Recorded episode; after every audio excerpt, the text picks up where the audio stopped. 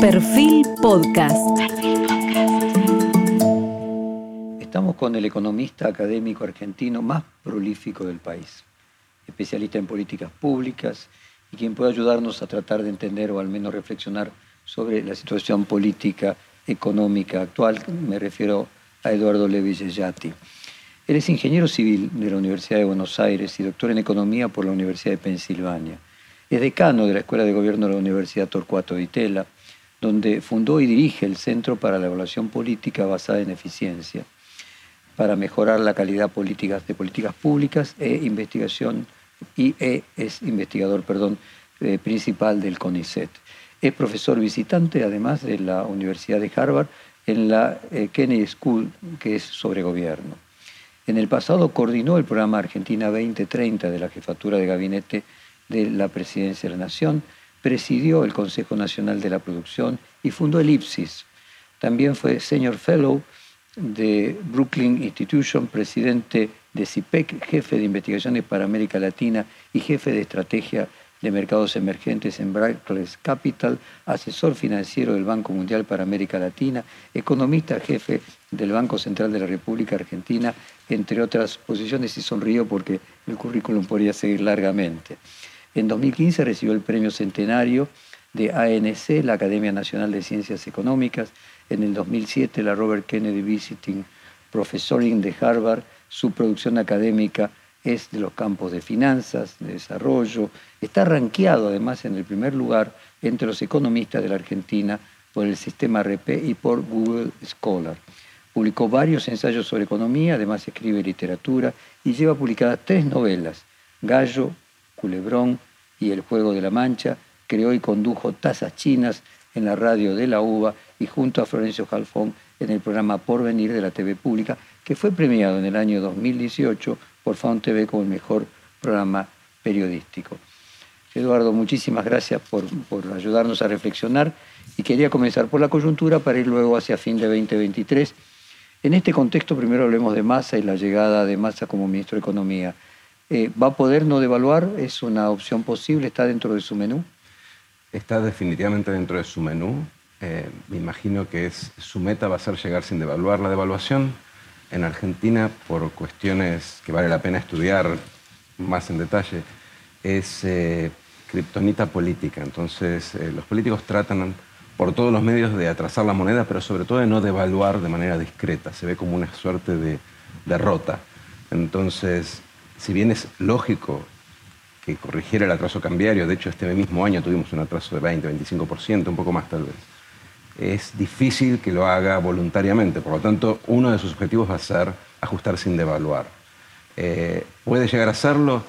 Yo lo veo difícil, pero si no lo hace, lamentablemente le va a tocar la tarea al próximo gobierno. En algún momento del tiempo vamos a tener que ajustar los atrasos. Entonces la pregunta es más bien, ¿cuál es el costo para el país que este gobierno quiere pagar para llegar a las elecciones sin devaluar. ¿Y cuál sería ese costo? Ponerlo en términos concretos. Menor crecimiento. Todo lo que puedan hacer, creo que lo van a hacer. Eh, lo primero es hipotecar el futuro. O sea, por ejemplo, si yo necesito dólares, puedo pedir anticipos de dólares, puedo tomar prestado por un lapso muy corto, porque Argentina tiene un costo financiero muy alto, está excluida de los mercados financieros. Entonces, si yo tomo un préstamo, me lo van a dar con condiciones leoninas y por un plazo muy corto, es decir, hasta el próximo gobierno. Entonces, lo que puedo hacer es tomar prestado del futuro, pedir a las empresas que anticipen recursos para morigerar, para mejorar el fondeo del déficit fiscal, por ejemplo. Pero esos son recursos del año que viene. El año que viene podrían hacer lo mismo del 2024. Entonces, es un poco comerse el futuro. Creo que eso lo van a hacer, creo que lo están haciendo. Como se hizo en el 2015. Como se hizo en el 2015, venta de dólares a futuro, em, postergación de pagos. En el tema fiscal muchas veces lo que se hace es... Caja, en lugar de económico caja. Exactamente, entonces los gastos se hicieron, pero el pago le quedará al siguiente, como le quedó al siguiente en el año 2016. Es decir, toda esa serie de, artilugios, eh, de, si se quiere, soluciones cortoplacistas, yo creo que las van a intentar hasta el último momento. También es cierto que el mercado cada vez más rechaza eso porque ve que son cortoplacistas. Entonces la pregunta es, bueno, si le va a alcanzar, puede ser que en algún momento ni siquiera estos artilugios sean suficientes y entonces deban eh, ceder, entre comillas, a la devaluación. Pero hoy lo que están haciendo es tratando de postergarla y acelerando un poco el deslizamiento del oficial como para no perder más todavía en relación al, mercado global. Y respecto de la inflación, ¿qué expectativas tenés vos que podría lograr? ¿Qué sería un éxito en este contexto? El éxito sería no devaluar desde la perspectiva del gobierno, llegar del otro lado, que le toque devaluar al que sigue. En términos inflacionarios, ¿qué es lo que está dentro de su agenda? ¿Qué sería posible? Yo creo que él aspira a que la inflación caiga por debajo de los niveles a los cuales estaba, está moviéndose eh, en estas semanas. Son niveles cercanos al 100%, está coqueteando con las tres eh, cifras. Eh, calculo que si la mantiene por debajo del 100% el año que viene, lo podría llegar a vender como un éxito dadas las circunstancias y las expectativas. Las expectativas son, y los temores, son de que la inflación suba un escalón y eventualmente se vuelva exponencial, porque hay un límite en el cual la velocidad genera vértigo y el vértigo genera comportamientos que son estructuralmente distintos. O sea, hoy uno trata de... Una progresión geométrica sería un aceleramiento que lleva más a aceleramiento. y, gente que, hoy la gente tiene que pensar qué precio le pongo a lo que vendo, cuánto pido por mi trabajo en el caso de las negociaciones salariales y por ahora lo pensamos en pesos, pero cuando la cosa se desmadra, cuando perdemos referencia de cuál va a ser la inflación, empezamos a pensar en dólares o empezamos a cubrirnos. Entonces son comportamientos de una naturaleza distinta en un régimen de alta inflación. Nosotros hoy no tenemos un régimen de alta inflación, no tenemos actualizaciones quincenales de salarios, no tenemos contratos indexados al dólar, tenemos algunos, pero son muy parciales, no tenemos la situación de los 80 o de principios de los 90 antes de la convertibilidad. Entonces, si llegamos a esa situación, es muy difícil dar marcha atrás. De hecho, pensar cómo bajar la inflación cuando uno está en un régimen de alta inflación es distinto que pensar cómo bajarla ahora. Si logramos evitar ese, desplazamiento hacia el régimen más, si quiere, más volátil, eh, también se podría pensar como un éxito, dadas las expectativas de, eh, desorganización de la inflación que hay ahora. Bajarla lo veo más difícil porque una de las cosas que va a tener que hacer es ajustar precios que antes funcionaban de ancla, como las tarifas y el dólar, por lo menos no atrasarlos más. Entonces es muy difícil pensar que la inflación baje, salvo que midan mal o incurran un costo, en atrasos que son explosivos. ¿Podría ser correcto la comparación con lo que hubiera sido si Massa eh, no estuviera tomando esta medida que hubiera sido 120, 130?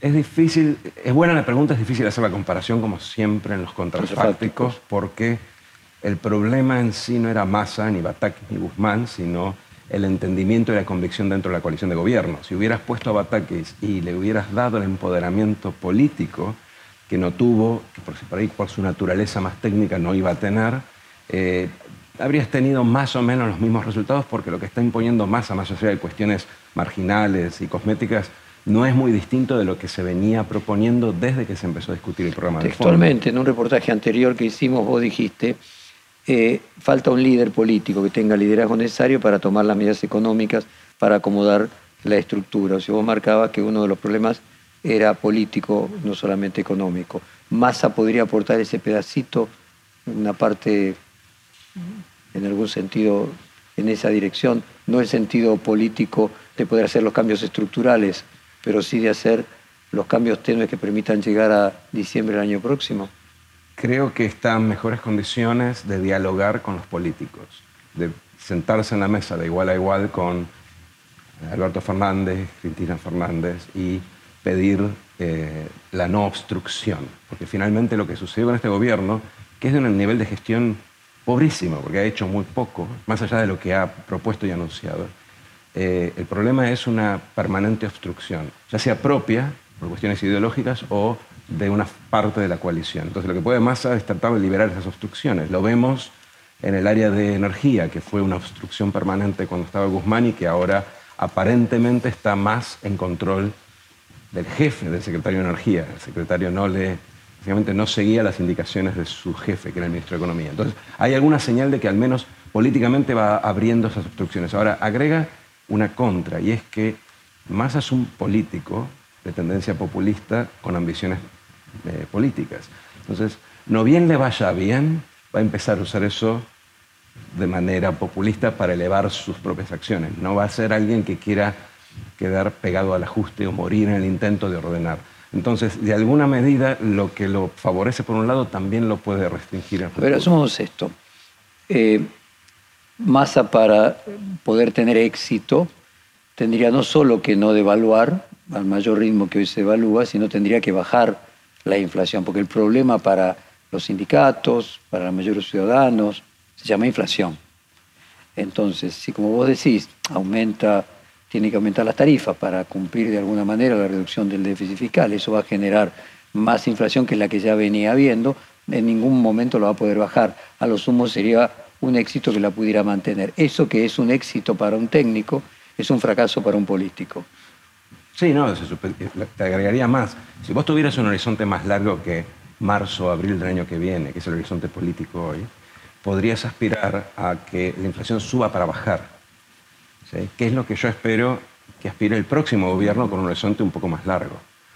Lo que pasa es que en este caso no tenés tiempo. Lo único que no cosecharía los frutos. Bueno, eh, masa digo en el caso de masa. No tenés tiempo de explicarle a la gente que lo que está pasando ahora hacia el segundo semestre del año que viene es fruto de tus esfuerzos, porque la decisión política de quién es el candidato, las medidas. Se va a decidir en el otoño próximo. Muy, muy tempranamente, exactamente. Entonces, en ese sentido, me parece que esos éxitos incipientes no le van a, no le van a servir. Ahora, aclaremos una cosa, éxito acá es no empeorar dramáticamente. O sea, cuando vos me preguntas a mí como economista cuál sería el éxito, el éxito es... Eso para vos, pero para un ciudadano el éxito esperable en términos políticos sería que baje la inflación. No, no, pero quiero decirte, eh, estoy en la misma línea. Si vos me preguntás a mí como ciudadano, yo te digo, el éxito es que estabilices de manera permanente. Eso no va a ocurrir en este gobierno. No tienen ni la capacidad, ni la voluntad, ni el tiempo. Ahora me preguntaste qué sería un éxito para Massa. Bueno, que las expectativas pongan la inflación acá y él las ponga un poco más abajo. Pero no es un éxito en el sentido de resolver el problema de la inflación. Comparto. Pero dada la situación, el votante cuando vea alguna mejora transitoria puede ser que se entusiasme con la persona que está. Ahora, esa mejora transitoria para el votante, porque yo creo que una persona experta en economía puede hacer este análisis. Si no hubiera venido más, a lo mejor la inflación se iba a 120, si este hombre la logra tener en 80, es un éxito para quien tiene ese nivel de conocimiento. Para la mayoría de la población, lo que va a medir es frente a la situación actual, si empeora mejora, y si la inflación se va a mantener igual, eh, porque hace esfuerzos en un sentido, pero las tarifas le suben en otro, eso no sería un éxito para el votante, que es el cliente de masa. Y entonces, siguiendo esa línea, ¿no crees que existe la posibilidad de que en la cabeza de masa haya la búsqueda de un plan austral, la búsqueda de un acuerdo de precios y salarios de alguna forma como Israel al comienzo de los 80, algo que no le permita resignarse que la inflación sea lo mismo? Sí, creo que deben estar pensando en todas las posibilidades. Eh, para que esos planes tengan éxito necesitas más de un elemento, algunos no los tienen ni los van a tener. El horizonte es uno, el apoyo político es otro y no hay apoyo político para, para el ajuste. Eh, todos esos planes incluyeron ajustes y de hecho cuando fracasaron, como en el Austral, es porque se obvió el ajuste. Eh, sí, creo que está pensando en todo, creo que es una batalla imposible, creo que es imposible de ganar, porque te decía antes, para que te vaya bien tenés que tener un costo inmediato muy fuerte que te descalifica como candidato y eso de alguna forma conspira contra tu propia estrategia. Eh, creo que están pensando todo esto de la, misma, de la misma manera que nosotros, los economistas, cuando hablamos con políticos y tratamos de pensar cómo salir Ponemos todas las opciones sobre la mesa, algunas las descartamos, porque son muy, estrambóticas, pero lo ponemos todo sobre la mesa. Pero la cantidad de ingredientes que necesitas para que eso funcione eh, hoy no están dadas para este gobierno. Eduardo, puede ser que así como el plan austral terminó no funcionando porque no se hizo el ajuste, puede haber un plan que genere un parate de la inflación que dure poco, que explote después porque no se hace el ajuste. Es decir, es posible hacer eh, un plan heterodoxo que pare la inflación sin hacer un ajuste mayor que el que están haciendo, aunque las consecuencias sean de poca vida a largo plazo? Si me preguntas por el año que viene, te diría que no, porque, pero por cuestiones eh, son técnicas, pero que son fáciles de entender. Eh, la inflación, la estabilización transitoria del austral, del cruzado, de varios otros en Latinoamérica, se debió a que el nivel de inflación era tan alto que uno podía de alguna forma reacomodar los precios medio contrabandear los ajustes. Por ejemplo, el austral se sabe que dejó aumentar los precios antes de frizarlos, antes de congelarlos por un tiempo. Entonces tenías Caballo también hizo una devaluación también. Exacto. Entonces vos, de alguna forma, venías con un impulso tal que podías contrabandear alguna suba como para generar un plafón, un, colchón. Hoy tenés atrasos. Hoy estás en el, del otro lado. La inflación no es 300%, eh, pero tenés atrasos cambiario y tarifario que naturalmente te va a hacer que la inflación, cuando quieras estabilizar, suba antes de bajar.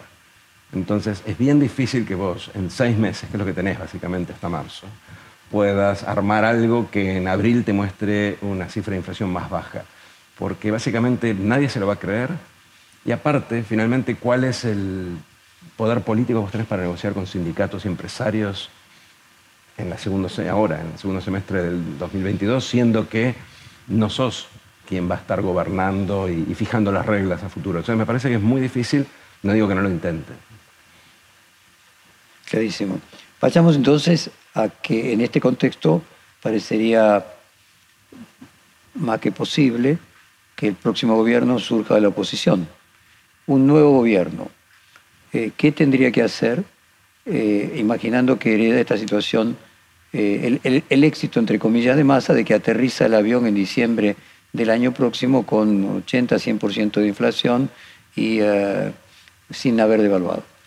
Sí, con muchas asignaturas pendientes. Además. Porque posiblemente llegues con un déficit que va a ser 1, 1,5% del PIB mayor al, declarado, con mucha deuda flotante, cuentas a pagar, y con atraso, porque me imagino que en un año electoral, tanto las tarifas, no te olvides que los ajustes de tarifas no implican un ajuste a posteriori con inflación, implica un ajuste y dejarlo ahí quieto por un tiempo prolongado. Sí, la inflación misma vuelve a convertir el atraso de tarifa en tres meses después. Exacto, es un ajuste que suena a tarifazo, pero no ajusta nada. Entonces vas a llegar con una situación muy, eh, mucho más complicada en varios frentes que en el 2016.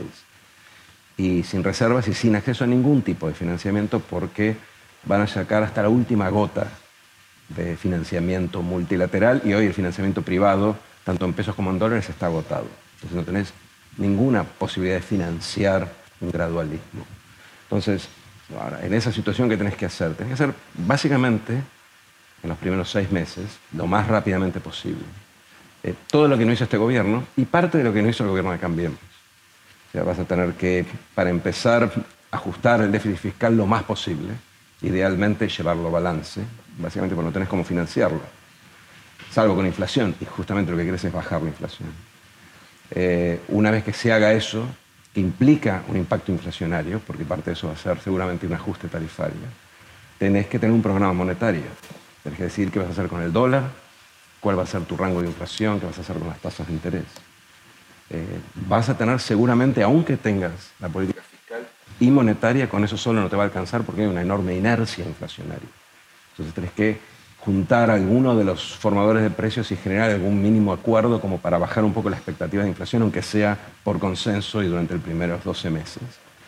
Y en el interín, porque eso lo único que hace es ganarte tiempo. Sería un plan austral con ajuste de verdad. Sería Algo parecido a lo de ah, Israel. no, está mal, sí. Sería un plan austral con ajuste, exactamente.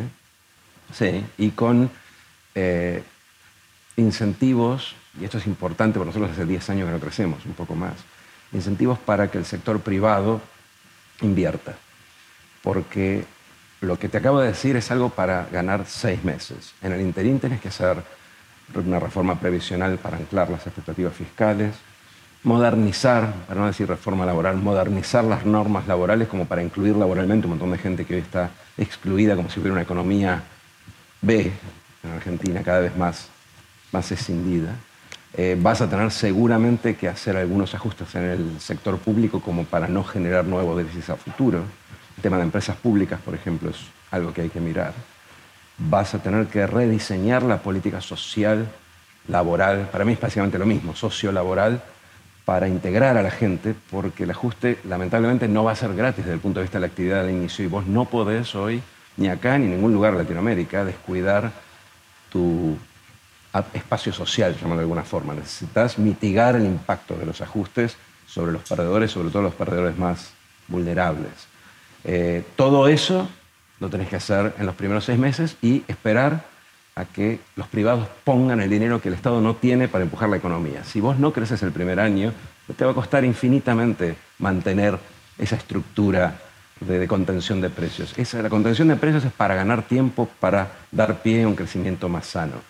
Pero es solo el primer capítulo. Si nosotros pensamos que con la estabilización, que con bajar la inflación en el segundo semestre del 24, ganamos la batalla, bueno, vamos a tener las mismas derrotas que tuvimos en ensayos anteriores. Eh, Eduardo, vos decías que es probable que se llegue con un déficit de 1.5 del producto adicional al déficit real porque se pospongan pagos y se hagan eh, contabilidad, creativa. Exactamente. ¿Cuánto crees que sería el déficit que se llegaría en ese momento? ¿Otro dos y medio? Mira, eh, esperemos que sea lo más chico posible. Las estimaciones de los analistas, para no poner de las mías, el consenso es que va a estar alrededor del 4%. La suma de las dos cosas. La suma de las Ahí va, dos y medio más uno y medio. Eh, Bajar menos todo lo que pueda hacer este gobierno para hacer parte de esa tarea va a ser no solo agradecido por el próximo gobierno, sino por el país, porque cuanto más te demorás, mayor es el sacrificio. ¿Se puede bajar 4% del Producto Bruto sin un caos social?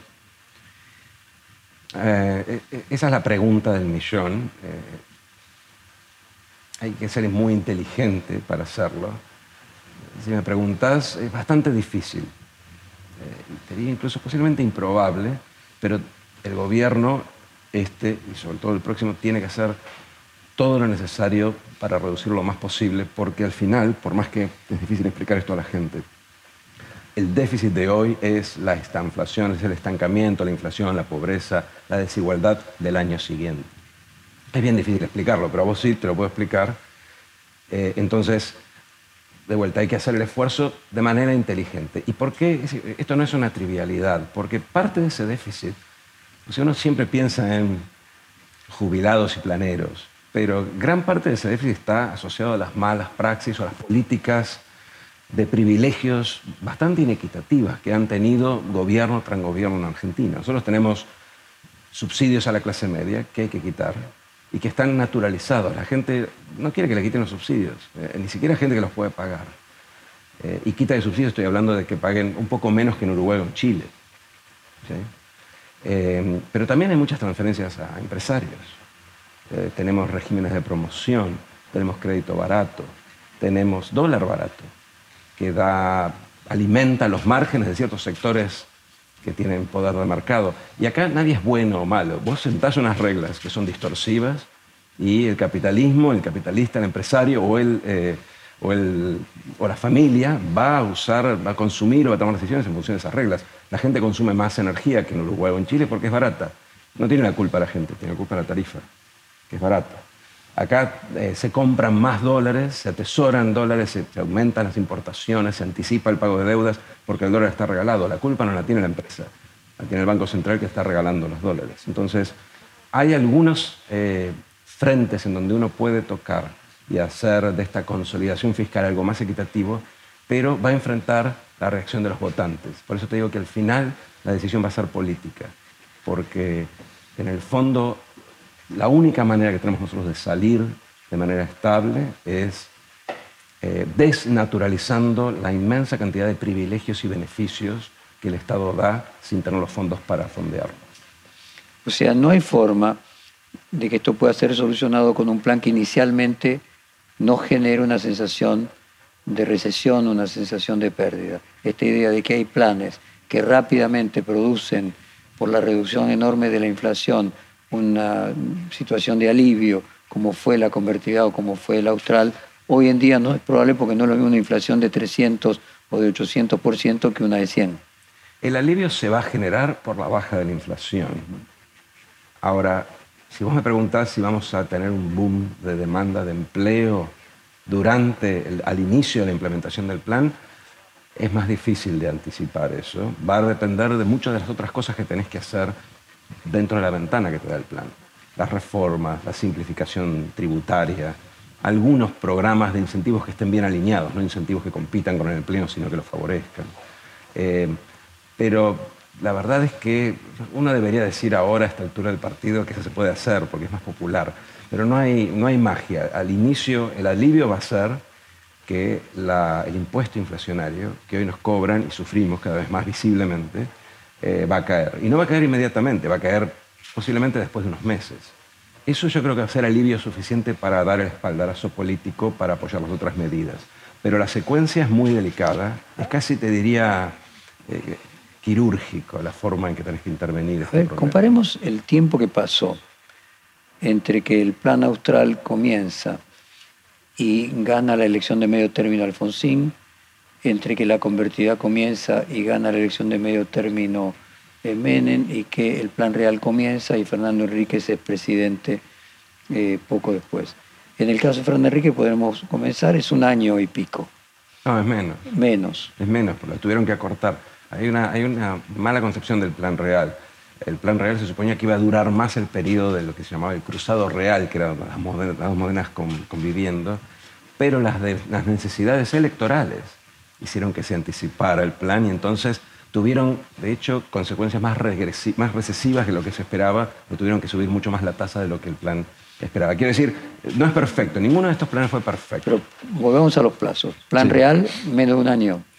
Sí, eh, convertibilidad, también podríamos decir que al año... Convertibilidad fue, sí, más de un año, sí. Porque fue, fue en marzo y las elecciones fueron, creo que en agosto, una cosa así. Y eh, el austral algo parecido. Sí. O sea que en un año se podrían cosechar frutos. O no, o eso era posible hace 30 años y hoy por la cultura no. Yo, no, lo estoy dando por cierto, estoy preguntando. No, no, pero ¿eh? veo, que, veo que te interesa el tema porque lo has preguntado. O sea, volvés sobre ese punto. Sí, mira, em, técnicamente lo podrías hacer. Creo que es eh, muy improbable, si no imposible, que lo haga este gobierno, por varias razones.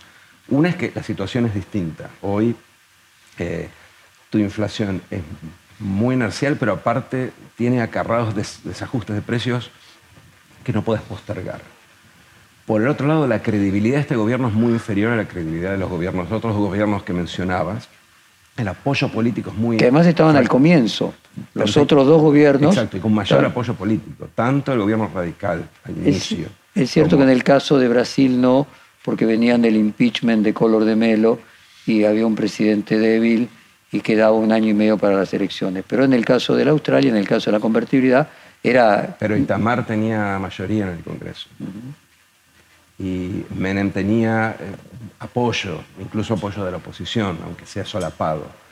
Y Alfonsín venía de ganar, digamos, era un presidente con otra, eh, si querés, con una cara política más homogénea. Por más que el interior sabemos ahora que había mucha discusión y mucho debate, hacia afuera era un, presidente con, con, más volumen político, si se quiere. Hoy eh, el principal obstáculo que tiene este gobierno para gestionar es básicamente su propia coalición no nos engañemos, la oposición no ha hecho nada, básicamente, para frenar ninguna de las iniciativas del gobierno. De hecho, si miramos lo que sucedió con el acuerdo del fondo, la resistencia vino fundamentalmente de la, de la propia coalición de gobierno. Con lo cual, eh, ellos mismos están inhibidos de hacer algo que genere un mínimo de confianza. Y sin un mínimo de confianza, esa magia, que por otro lado no es aconsejable, pero esa magia electoral de la estabilización breve, eh, sin esa confianza es muy difícil que funcione. Eh, yo no recuerdo a Itamar con la solidez que vos lo... Yo justo vivía en Brasil ese año y lo recuerdo como un presidente carente de cualquier prestigio, eh, visto como, como alguien incluso incompetente. Eh, por eso pregunto si hay cuestiones culturales que a lo mejor hacen sociedades que eran más predispuestas a la disciplina o más predispuestas a, aceptar como, como cierto, como el principio de autoridad, por ejemplo, se fue perdiendo, a lo mejor hace 25 años era más fácil convencer a la sociedad que hoy de algo. El, austral, eh, hay que decirlo, ¿no? éramos más vírgenes en esa época. Y la convertibilidad fue en algo distinto, fue un régimen que era novedoso, entonces podía uno poner alguna expectativa ahí. Heterodoxo, de hecho, el fondo se opuso en su momento a la convertibilidad. En el caso de Brasil, por ahí es el caso más interesante analizar, porque si bien tenían apoyo en el Congreso, era un presidente de salida, claramente de transición. Eh, y posiblemente sean las lecciones más interesantes para la situación actual provengan del plan real. No del plan real eh, idealizado por sus autores 20 años después, sino de cómo sucedió y qué fracasó. Porque el plan real tampoco fue un éxito más allá de las elecciones. O sea, eh, sí duró más, pero finalmente explotó. Con la devaluación del 98. No, pero previamente había mucha, se había creado un déficit fiscal, las tasas eran muy altas, no crecía todo lo, lo necesario, quiero decir, había un problema de cuenta corriente. Tuvieron más o menos los mismos problemas que tuvimos nosotros con el dólar fuerte en los segundos 90, nada más que nosotros no teníamos ninguna forma de salir más que con una crisis terminal. Eh, por eso no hay que idealizarlo, pero lo cierto es que sí, hay, hay una ingeniería que puede crear esos efectos de manera rápida. Sí, eh, nuestra, vos preguntás por una cuestión electoral, a mí lo que me interesa es ver cómo hacemos para salir. No, para ir llegando, no, desde ya te entiendo, Eduardo, eh, déjame colocártelo dentro del tema político. Una de las hipótesis que se barajan los analistas políticos es que un fallo adverso a la vicepresidenta en diciembre o en febrero, o antes o después de la feria, eh, potencie un, un, malestar en la vicepresidenta que la lleve a romper la alianza de gobierno eh, y que se concentre en, si vos querés, un sector más, más duro, mínimo, eh, pero más consistente y rompa el frente de todos.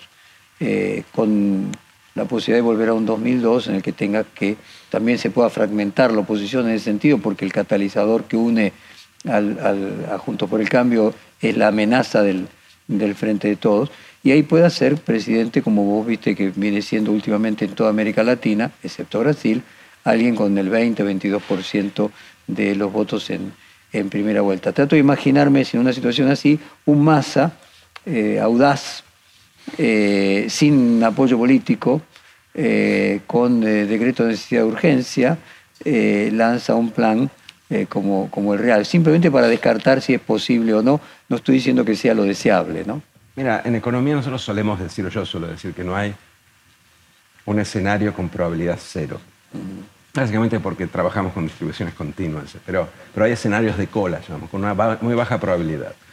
Entonces, eso que vos decís, eh, creo que tiene baja probabilidad, pero creo que vale la pena agregar algo, que creo que es importante. Era dos cosas. Una es que yo personalmente creo y con eso comparto con muchos de la gente de, mi espacio, que la coalición Cambiemos, ahora Juntos por el Cambio, hoy no la, necesit la necesitamos menos para ganar que para gobernar. Entonces, si nosotros vamos hacia un escenario de latinoamericación, latinoamericación reciente, y todo esto que te conté antes, todo ese programa, es imposible de implementar. Olvídate de eso. No salís. Entonces, espero realmente que no vayamos hacia ese escenario. ¿sí? Porque con esa fragmentación, ese escaso poder político, ninguna de las reformas necesarias para salir va a ser posible. Y nosotros ya no tenemos más resto. No hay más resto. O sea, Chile tiene resto. Colombia tiene resto. Tienen niveles de imposición muy bajas, tienen niveles de imposición de países de ingresos medios. Ellos ya tienen ingresos medios altos. Podrían subir impuestos, tienen acceso al mercado, eh, pueden financiar errores transitorios. Nosotros ya no tenemos más resto. Entonces, fragmentación política e improvisación en las políticas económicas en Argentina son terriblemente dañinas porque ya no nos queda ningún colchón. Y aparte venimos de 10 años de exclusión laboral, de aumento de la desigualdad, dos años de pandemia durísimos. La sociedad ya no puede bancar eso. Así que ese escenario que vos contás es el peor escenario posible. Yo creo que la política y la coalición, cambiemos, entiende eso. Y si la coalición se mantiene unida, esa, esa estrategia que vos mencionas del lado del, oficialismo ya no tiene tanto sentido. Y por lo cual yo creo que al final... Se no van a mantener a unidos. Se van a mantener, se van a mantener unidos, van a tratar de minimizar las pérdidas todos juntos. Y por otro lado, creo que en alguna medida, yo no la conozco a Cristina, pero me imagino que aprendió del, del episodio Chacho Álvarez. Abandonar el barco tiene un costo político muy grande, en general y en Argentina en particular. Entonces, realmente no creo que rompa en ese sentido, por más que lo debe pensar seguramente en muchos casos. Yo creo que es esto. Entiendo el análisis de los escenarios, pero mi escenario base es esto. ¿Es Llegan como pueden, de manera que el deterioro no sea exponencial, y después hay alternancia. Pero me parece correcto tu análisis de que aunque sucediese eso, la motivación para mantenerse unido de Juntos por el Cambio no sería la de ganar las elecciones, sino la de luego poder gobernar. Para lo cual los incentivos estarían igual a mantenerse unidos, aunque pudieran ganar separados. Creo que eso tiene que insistirse mucho, yo estoy convencido de eso. Es bien difícil, me preguntaba si podíamos hacer esto en el 24. Yo ni siquiera sé hoy cómo llegamos al 24, pero claramente no vamos a llegar mucho mejor que ahora, posiblemente peor. Ahora, me preguntabas eso y mi, respuesta trataba de no vender espejitos de colores. Va a ser difícil, ¿se puede hacer? Sí, se puede hacer con espalda política, con vocación, con un presidente que no tenga miedo de perder imagen en los primeros seis meses, para recuperarla más adelante, como Macron en su momento. Ahora, con un gobierno que surge de una elección de cuatro cuartos, ahí me parece que es imposible. Y eso tiene que quedar claro entre los políticos sea, el volumen, el consenso, el apoyo político, la contención, incluso la abstención de una oposición obstructiva. Eso es condición necesaria para avanzar. Kirchner pudo tener gobernabilidad con 22% eh, porque le tocó el viento de cola y había una situación en la cual el gasto público era casi la mitad del actual y por lo tanto había ese resto que vos decís que hoy tendría Chile o Colombia para Sí, eh, te diría que es, es, más. Vos tenías, no tenías el financiamiento que tienen Colombia o Chile hoy, pero tenías superávit gemelos. Hoy Chile tiene déficit gemelos. Se deterioró mucho. La imagen que nosotros tenemos de Chile es medio la foto de la película pasada. Eh, pero hoy tienen déficit fiscal y externo. A partir del ajuste que se hizo un poco de manera forzada en el 2002, a partir del 2003 había superávit gemelos, entonces vos tenías mucho para consumir y el nivel de imposición era un nivel de imposición de, tributario, la carga fiscal era latinoamericana. Sí, el gasto público era mucho menor, los impuestos eran mucho menores. Tenías para levantar, tenías para crecer del lado de la recaudación y para repartir del lado del gasto. Entonces pudiste hacer populismo porque tenías un, recorrido todavía posible. Hoy ya estás al final de la línea. Entonces ese, ese modelo, y es lo que se está viendo ahora, ese modelo de aumentar la imposición para repartir cuando te quedaste sin caja. Hoy ya chocas contra la realidad, es muy difícil eh, aumentar impuestos y aumentar la recaudación en Argentina porque es muy contractivo el siguiente aumento de impuestos. ¿Qué consecuencias puede tener en Brasil un triunfo de Lula con Meireles de ministro de Economía? ¿Para Brasil o para Argentina? Para Brasil y para la Argentina. Mira, eh, depende mucho de, sin ser un experto en política brasilera, la situación de la economía brasilera es bastante frágil, porque expandieron, como muchos latinoamericanos, expandieron el gasto con la pandemia, se endeudaron más, tienen una deuda que ya no es tan pequeña, en un contexto en donde las tasas de interés están subiendo y los spreads, es decir, lo que te cobran de más por ser una economía en desarrollo, también están subiendo. Entonces, el espacio fiscal para hacer políticas fiscales, para compensar a los perdedores de los ajustes o los que menos tienen en la economía es muy limitado, tanto en Brasil como en Colombia, como en, como en eh, Chile, pero sobre todo en Brasil que no crece mucho desde ese año. Hay una zona común atlántico, compartimos con Brasil una área geopolítica con consecuencias económicas. Por alguna razón el Pacífico más los últimos 15 años que el Atlántico. Bueno, el, país que tiene mejor desempeño económico en los últimos 20 años es Uruguay. Yo creo que tenemos una, es una muestra muy pequeña. Yo no generaría una teoría a partir de simplemente el hecho de que nos fue mal a Brasil y a nosotros. Eh, y tampoco diría que fue la izquierda o la derecha, porque el gran ajuste y la, contracción fue con el gobierno de Temer, si no me equivoco. Con lo cual, eh, no, creo que son... Hay un problema latinoamericano de crecimiento que ha sido muy estudiado y queda cada vez más en evidencia. La pandemia lo disimula, porque cayeron todos pero la recuperación latinoamericana es más leve que la recuperación de otros países. Y es un tema a la cual no le encontramos solución. Y eso incluye México, por ejemplo, que siempre fue la gran esperanza blanca por estar cerca de Estados Unidos y nunca terminó de crecer.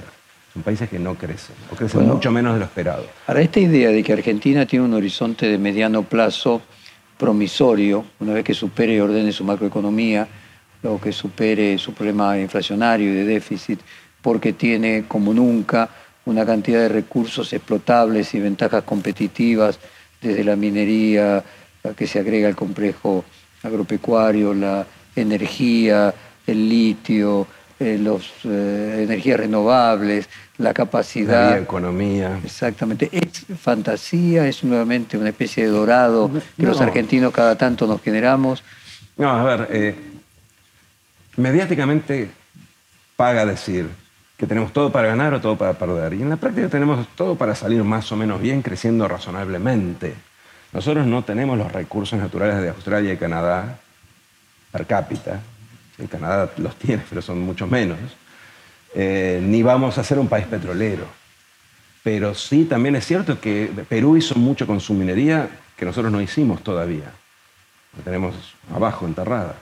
Eh, y que tenemos una potencialidad en sectores de la agroeconomía, de la bioeconomía, incluso de los servicios que estamos regalándosela a los países vecinos o incluso a España.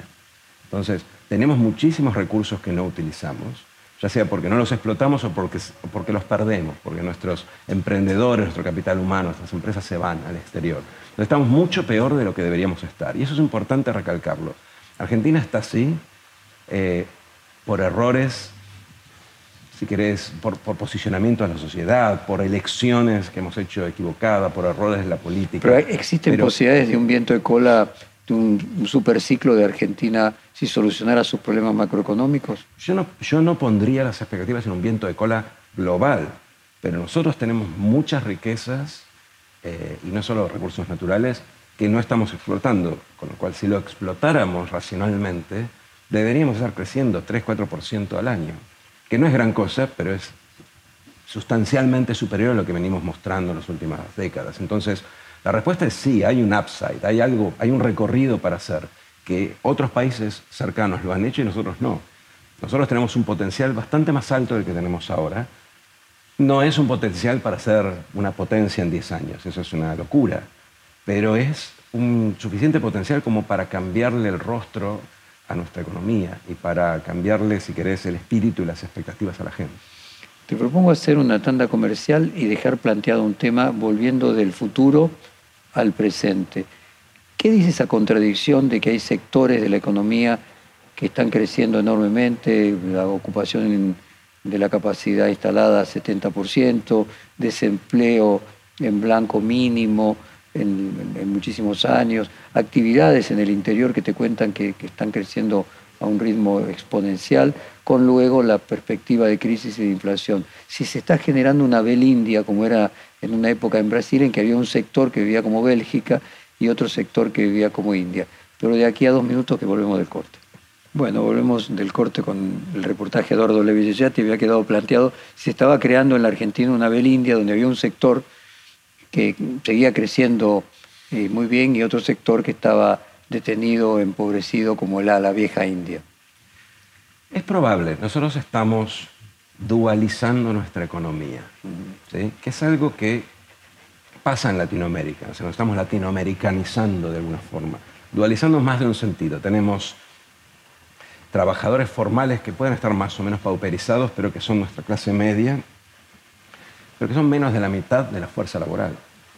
La otra mitad son informales, algunos serán este, informales de dinero, pero la mayoría son precarios, son informales de ganarse la vida, de depender de alguna transferencia.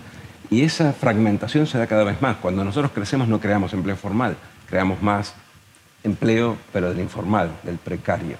Esa precarización se ve también a niveles sectoriales, porque en la medida en que la demanda, eh, la actividad se va desplazando de, un sector a otro, la demanda laboral se va desplazando de un sector a otro, el tipo que trabajaba en el sector desfavorecido no encuentra una transición al otro porque su, conocimiento no es transferible. Entonces queda colgado, se informaliza o depende de un plan o una transferencia. Y, y, este sector que está buscando gente capacitada no la tiene porque el sistema educativo argentino generalmente mira para atrás y sobre todo porque le da la espalda al mercado laboral, que eso es una cosa que es históricamente así en Argentina. Es muy difícil integrar, convencer al educador de la importancia que tiene la educación para cuando ese tipo salga del aula y salga a trabajar y a ganarse la vida. La educación como herramienta de movilidad social te tiene que ayudar a conseguir un trabajo decente, un trabajo del que puedas vivir. Entonces, si vos pones las dos cosas juntas, el déficit de formación y el desplazamiento, el cambio que hay en la actividad de un sector al otro, te da que en este falta y en este sobra. Y la capacidad estatal para mitigar ese desarreglo es muy pobre. Realmente no hay nadie trabajando sobre eso, básicamente porque, no sé, falta de voluntad y aparte porque todo lo arreglan con un cheque. Cuando lo último, lo peor que puedes hacer, el tipo que quedó descolocado en el sector que se ha, que se ha ralentizado, es tirarle un cheque y no darle ninguna ayuda para que se vuelva a subir al tren. Entonces, eso está pasando y la pandemia creo que incluso lo profundizó. Eduardo, si yo entiendo bien entonces, y quiero unir este reportaje con el anterior que yo te hice ya hace un tiempo, el problema es estrictamente cultural y político, o sea, una sociedad que se niega, a cada uno le pide el ajuste al otro, se niega a hacer el ajuste en sí mismo. Yo creo que algo de eso hay, pero seamos más precisos, porque si no parece echar la culpa a la sociedad, al, ser argentino, me hace acordar a Fabio Alberti en todo por dos pesos. No, hay que, hay que ser más precisos. Nosotros tenemos eh, en la Argentina muchos beneficios que son privilegios, que sumados generan un nivel de, necesidad, un nivel de recursos que el argentino hoy no logra producir eh, y que la gente ha naturalizado como derechos. Yo quiero que todo el mundo tenga lo más posible, pero hay veces en donde ahogar al Estado con demandas que son muy superiores a de nuestros pares en la región. No estamos hablando de país pobre, país rico, estamos hablando de nuestros vecinos que son más o menos en el mismo nivel de ingresos están que nosotros. Uruguay, Brasil, Chile, eh, Colombia. Si nosotros pretendemos tener ese nivel de beneficios con escasos recursos, lo que vamos a hacer es ahogar el crecimiento, ahogar el Estado y eventualmente quedarnos sin beneficios porque no va a haber cómo solventarlos. ¿Qué es donde estamos ahora? ¿Y qué son esos beneficios? En general uno dice, tendríamos que ajustar el gasto político, dice mucha gente. Ese gasto político no sé muy bien qué quiere decir, salvo que hablemos de corrupción y transferencias amigos, pero el gasto político es pequeño. Los privilegios son los subsidios, los regímenes especiales de, jubilación, son las transferencias políticas a las provincias, la protección comercial, el dólar barato, que a nosotros nos sale carísimo. Y así seguimos. Eh, también la corrupción en la obra pública. Quiero decir, cada uno de estos, y son todos, fíjate, protagonistas disímiles, son empresarios, trabajadores de clase media, eh, algunas cosas son transversales, crédito barato hay para muchos tipos de argentinos, empresarios, pero también algunos consumidores. Bueno, no tenemos dinero para todo eso. Ahora, entonces, el nuevo líder tendría que ser un catequista, tendría que ser alguien que tuviese la posibilidad de instalar un relato que hace comprable por la mayoría de la población, que tiene que de construir eh, ciertas ideas respecto de la potencia que le puede permitir su país. Y tendría que ser eh, alguien que no recibiera o no fuera partícipe del otorgamiento de alguno de esos beneficios. Si ponemos un empresario y el empresario quiere reducir subsidios, el subsidiado, eh, cuando suba la tarifa, va a decir primero, deja de prestarle a tus amigos. Quiero decir, hay, todos son sospechosos al momento, todo político, todo líder va a ser sospechado al momento de exigir una recomposición de estas distribuciones. Eh, y eh, no, no, todos los perfiles pueden generar el consenso necesario, porque al final la primera reacción va a ser de resistencia. Todo esto que te estoy diciendo, mientras lo digo, estoy pensando, no debería decirlo, porque el que va a mirar este reportaje o a leerlo después va a pensar, pero bueno, primero ajusta vos, ¿por qué tengo que ajustar yo? ¿Qué está diciendo este tipo? Es casi kriptonita política decir esto. Pero si uno no reconoce el, exceso de privilegios o el hecho de que estamos gastando por arriba de lo que, de lo que nos ingresa, eh, pero no, ya, no estamos hablando de comida, estamos hablando de, de vuelta, de beneficios. Volvemos al tema del subsidio o de la protección comercial de empresarios, para poner al empresario del hogar eh, en, igualdad de condiciones. Ninguna de las dos es viable. Y tenemos que encontrar la manera de sentar a toda esta gente en la mesa, simbólicamente, y decirles, cada uno tiene que recortar un poco de esto, porque si no el país no es viable. Lo que nosotros hablamos de puja distributiva, esa imagen que ha sido muy debatida, en este caso es dramáticamente violenta, porque tenemos una torta que se va achicando y la puja se va a volver eventualmente violenta, si no logramos eh, dar un paso atrás con estas demandas y hacer que la torta crezca. Hoy la torta se comprime y los privilegios parecerían ser derechos constitucionales. Entonces, ¿cómo dar vuelta esa lógica? ¿Cómo proclamar, si querés, el plano, la imagen o la visión de un país sin privilegios. Eso creo que es casi tan importante como hablar del plan de estabilización. Eduardo Levillellati, muchas gracias por esta hora de conversación. Fue un placer como siempre. Igualmente. Perfil Podcast.